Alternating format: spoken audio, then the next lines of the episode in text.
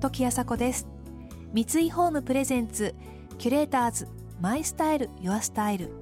この番組はミュージシャンデザイナー作家俳優職人などなど異なるフィールドを舞台に活躍する2人がランデブー。情報があふれる今確かな審美眼を持つキュレーターたちが上質な暮らしに合うアイディアや生き方をシェアしてくれます。今朝のキュレーターズは俳優の桐谷健太さんと映画監督の荻上直子さん。現在公開中。荻上監督の最新作「彼らが本気で編む時は」この作品は母親に育児放棄された少女が自分の叔父そしてその叔父のトランスジェンダーの恋人との3人で共同生活をする様を描く人間ドラマです。今朝はこの作品の鍵ともなっているトランスジェンダーそして母親の存在といった事柄をテーマにお話を深めていただきます。お二人の社会や周りの環境を見つめる視点に迫っていきます。三井ホームプレゼンツキュレーターズマイスタイルユアスタイル。この番組はオーダーメイドの喜び三井ホームの提供でお送りします。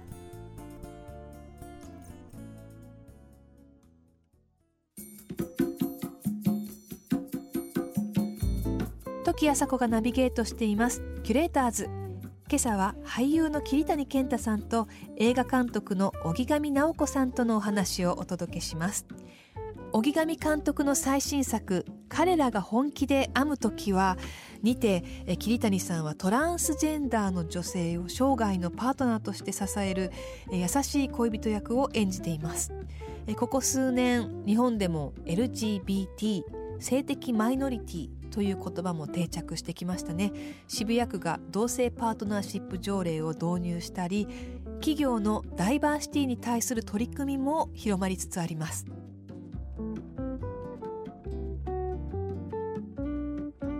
あの若い時本当に20代の時に6年間私アメリカに住んでいて、うん、ロサンゼルスにいてやっぱり本当に周りにそういうゲイの子とかレズビアンの子がいっぱいお友達がいて、うん、うん、で日本に帰ってくるとこう極端に減るんですよねその割合が。そうですね。なのでなんかそそういうところからすごく違和感があって、うん、でね本当にレストランご飯食べに行くと隣のテーブルがパパが2人いて、うん、あの肌の色の違う子供たちが2人ぐらいいてみたいな家族が普通にいたり、うん、図書館に行くとレズビアンカップルと仲良くなったりみたいなことが、アメリカではあることが、日常が日本ではそれが本当にないことにすごく、あれやっぱり日本ってすごくまだまだコンサバティブな国なのかなと閉鎖的なところがあるんだなって思って。日本人がその割合が少ないっていうことじゃないですもんね、ね、だから見せれない、うん、それを見せた時にどういうのが来るのかっていうのがやっぱその怖くてっていう部分もきっとあるでしょうし、うん、日本がそうしてるっていうか、うん、服装でもそうじゃないですかやっぱり。アメリカとかニューヨークとか行ったらみんなそれぞれ勝手に好きな服を着てて、だから普通に俺そのバスローブで普通にコンビニとか いや行っても違和感なないんですよ。本当にないんですよ。本当にあのまあ結構そのバスローブの格好で 家の中が禁煙だったんで外でこうタバコを吸ってたらまあいろんなホームレスの人たちが寄ってきたりはありましたけどでもやっぱそれぐらいなんだろう。結構その人の目をあんまり気にしない、ね、気にしすぎない、うんっていう感覚がすごいあったんですよね、うん、やっぱそれと一緒でなんかこう日本人のこう特性としてやっぱりそう気にしすぎてしまう人の目を、っていうのはあるからやっぱり少なく見えるというかなかなか出てこれない、うん、出せない自分を、あとねなんか結構年配のおば様とかに、はい。はい、あこういう映画できたんですってチラシを渡すと、うん、あ最近流行ってんのよねって言われたんですよ。流行り廃りじゃないんだけどなって。やっぱりこう理解もまだまだ進んでないのかなって思って。あそういう感覚で捉えられるんだ。だからもちろんそこに違和感を監督が感じられたから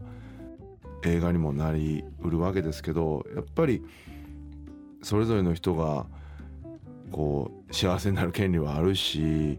自由になる権利も本当はあるだろうしもっとみんながこう違うみんながみんな違うっていうことが当たり前っていうか、うん、でそれでいいじゃないっていうでもつながってる感じになれば、すごくもっと楽しい世の中になるのになとは。そうですね、でもあのそれをちょっとこう想像してもらえたりする作品にもなってるじゃないですか。うん、だからねなんだそういう方たちがいるっていうこととなかなかそういう方たちが堂々と外に出れない隠して出ているっていうことを、まあ、この映画を見てね知ってもらえる人がいるだけでまた変わってくるだろうし、うん。ね、もちろんりんごさんはねいろんなことを経て、うん、ちゃんとおっぱいも おっぱいもある状態になって働いたりもしてますけどやっぱり学生の時にちゃんと悩んだ絵も出てくるわけですから、うん、そこもすごく説得力があるっていうかね、そういう経験をしたことがない人にはねなかなか想像を超えるような辛い部分があったんでしょうしでもそれもちゃんと描いてるから。キュレーターズ。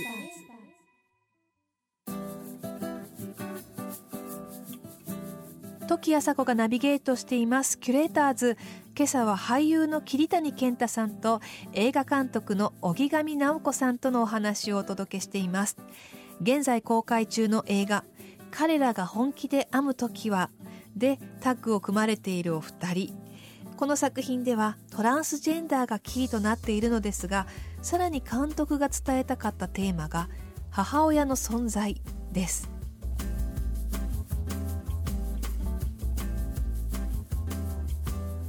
そのトランスジェンダーの人がトランスジェンダーであることにすごく悩んでいるっていう映画にはしたくなくて、うん。うん、なんかさらにもう一歩進んで、うん、やっぱ女女性だから母性みたいなもの、うん、お母さんになりたいっていう気持ちが生まれることもあるんじゃないかなと思ってこういうお話の作りにしたんですけど、やっぱりその母と娘みたいなとか、お母さんと子供っていう、そういう関係性を描きたかったんですよね。いやすごいだからこう母と子の話っていうか、うん、例えば血がつながってなかっても、うん、母になれるのかであったり、うん、そういうなる気持ちっていうのは生まれるっていうことであったり、だからそれはすごい感じた映画でしたね、ね。なんか。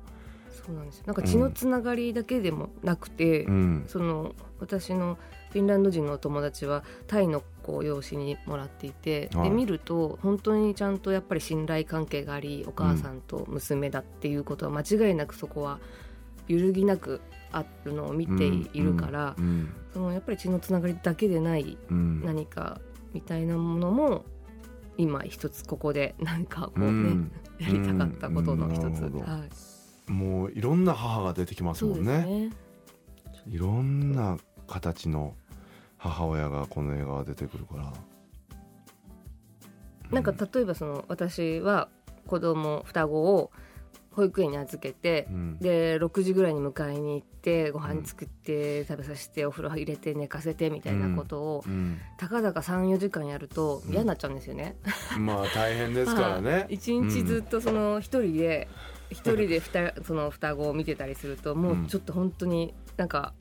頭がどうにかなりそうな。どうにかなりそうな気持ちっていうのはすごくあって、はいうん、だから一人でねあのシングルマザーってきっとすごく本当に大変だっていうことは分かるし、うん、やっぱもう投げ出してどっかに行ってしまいたいっていう気持ちが起こってしまうのも仕方ないっていうふうに理解できるところはある、自分はしないけれど、しちゃダメだけど、だからなんか、まあ、その友のお母さんが出てってしまうっていうのも、なくないよねっていうのもありますしあとね、ね、小池さんの役みたいにこう本当にかたくなに自分の信じる狭い世界だけでそれが正しくて、それをこう息子に解いてしまうっていう人がいてもおかしくないし、ね。ね、何も誰も悪くない感じ。でもそのやっぱ向こう側にはやっぱこの人を支えてあげる人がいればっていう思いにもなるし、うんね、だからみんなやっぱり一人じゃ生きていけないし、だからそのやっぱり牧雄のお姉ちゃんもね友をほったらかして出ていってしまう、うん、牧雄がこう姉ちゃんにすごく強く言えないのはそのお姉ちゃんもシングルマザーでやっぱり姉ちゃんの痛みが分かるから、どなって言ってしまいそうなところじゃないですか、うん、本当だったら。だからでもあそこに最後に一言「友はコンビニのおにぎりが嫌いなんだ」っていうことを言うところであったりああいうのはパッと出てくるんですか？本を書きながら。うん出てくる時と、うん、絞り出して、はい、何日もかけて出る時もあります。だからもちろん悪いところはあるんだけども完全にこの人が悪っていうことじゃなくて、うん、人間ってそそうなっちゃうよねっていう